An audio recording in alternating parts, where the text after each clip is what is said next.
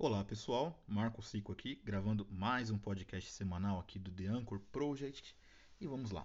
Uh, queria ler com vocês esta semana uma frase do Nietzsche, que já falei muitas e muitas vezes dele aqui nesses podcasts, e uma frase um pouco bruta, porque ela vai trazer para nós algumas inquietações.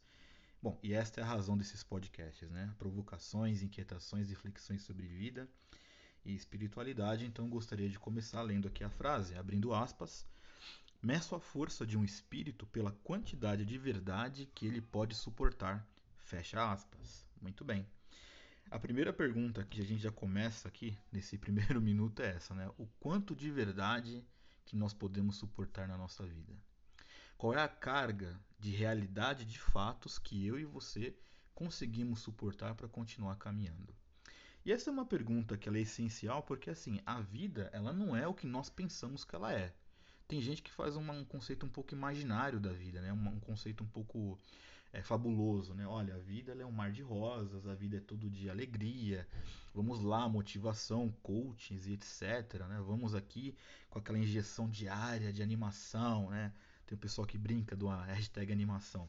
Olha, a vida, né? isso tem já estudos, inclusive científicos, que falam 80% é não e tristeza.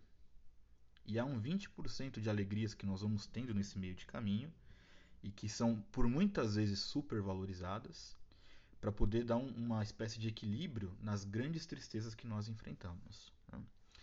Muito bem, a vida ela tem muito mais frustração do que alegria. Isso é um fato. Tá? Isso não sou eu que acho e não é uma visão meramente pessimista da vida, não. É uma visão de realidade. E eu coloquei isso sobre a questão de ter uma vida de fábula, né, ou quem faz uma visão fabulosa da vida, porque há um abismo de diferença a forma que eu penso entre a realidade. Olha, eu posso pensar de tal forma, mas a realidade ela é outra. E é muito comum nós sermos sabotados pela nossa própria percepção da vida, porque nós achamos que a vida é de alguma coisa, é de um jeito, e a vida geralmente não é do jeito que nós pensamos. Quantas e quantas pessoas, quantos amigos meus, quer seja de trabalho, de treino, é, que conversam, compartilham suas vidas comigo e falam, Marco, nessa altura da vida eu já gostaria de estar mais estabilizado, eu queria ter tal coisa, é, ou eu queria pelo menos ter um rumo na vida, e não tem por quê? Porque fizeram um processo ilusório do que a vida é. E a verdade é essa. Qual é a força do nosso espírito para suportar esse tipo de verdade, por exemplo? Qual é a força que nosso espírito tem de suportar que talvez nós não somos tão bons quanto pensamos?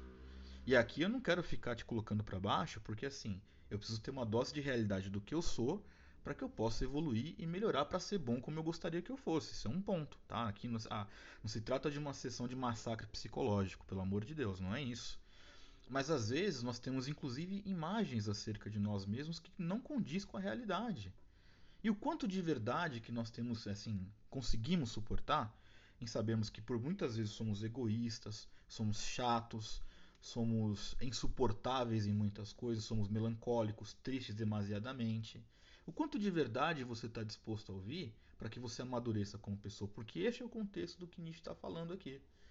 Né? A força de um espírito tem a ver com essa questão da quantidade de verdade que essa pessoa pode suportar. Agora, se, se houver em nós, né, de fato, um desejo grande de ouvir a verdade, a verdade de fato ela é libertadora em muitos sentidos da palavra, porque o senso de realidade de você se ver como você é já te coloca em vantagem em cima de muitas circunstâncias, em muitas pessoas, porque pelo menos você sabe onde você tem que melhorar.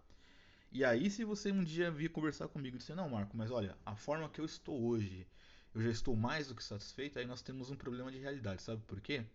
Porque a primeira das características de uma vida de enxergar a realidade é começar a enxergar em nós mesmos os nossos defeitos, as nossas manias, os nossos vícios mentais, nossos vícios comportamentais e que por vezes nos impedem de ter uma vida muito melhor. É, esse é o primeiro passo de suportar a verdade. É suportar que nós não somos tão bons, tão bons quanto pensamos.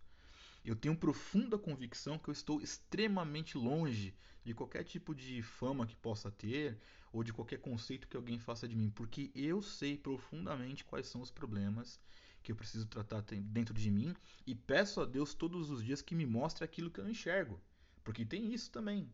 Por mais que ainda você se esforce de ver a verdade, de suportar a verdade, tem coisas que nós não enxergamos dentro de nós. Então, uh, o quanto de verdade nós estamos dispostos a suportar? E eu posso dizer para você que se você for honesto com você mesmo, você vai conseguir enxergar muitas coisas ruins dentro de você, só que não deve ser um motivo de desânimo. A, a, forma que nós temos que enxergar essa realidade é justamente essa. Olha, então eu enxergo como eu sou.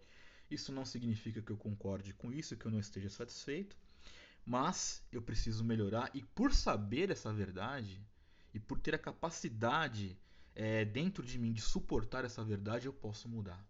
Eu posso ser diferente. Eu não preciso reverberar a história da desgraça que possa ter sido minha vida. Eu não preciso sofrer é, mais do que já sofri. Eu posso, eu tenho uma atitude aqui que eu posso mudar porque sei o que sou e sei aonde quero chegar.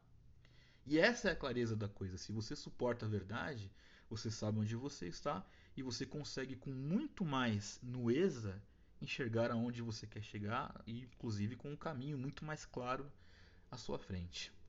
Então, a minha recomendação para esta semana é que você tenha esse espírito forte, que você seja capaz de suportar essa verdade, não como uma forma de você assumir uma atitude derrotista ou ficar aí melancólico, não, não é isso. Eu espero que você busque esta verdade para que você saiba exatamente quem você é. E aí sim, a partir dessa realidade, você possa se transformar naquilo que você pode ser. Esse é o meu desejo e é isso que eu espero que faça bastante sentido para vocês. Não repare os gritos do meu filho, porque ele sempre faz isso quando eu gravo alguns podcasts. E eu espero encontrar vocês na próxima semana aqui. Tá certo? Um grande abraço e até mais.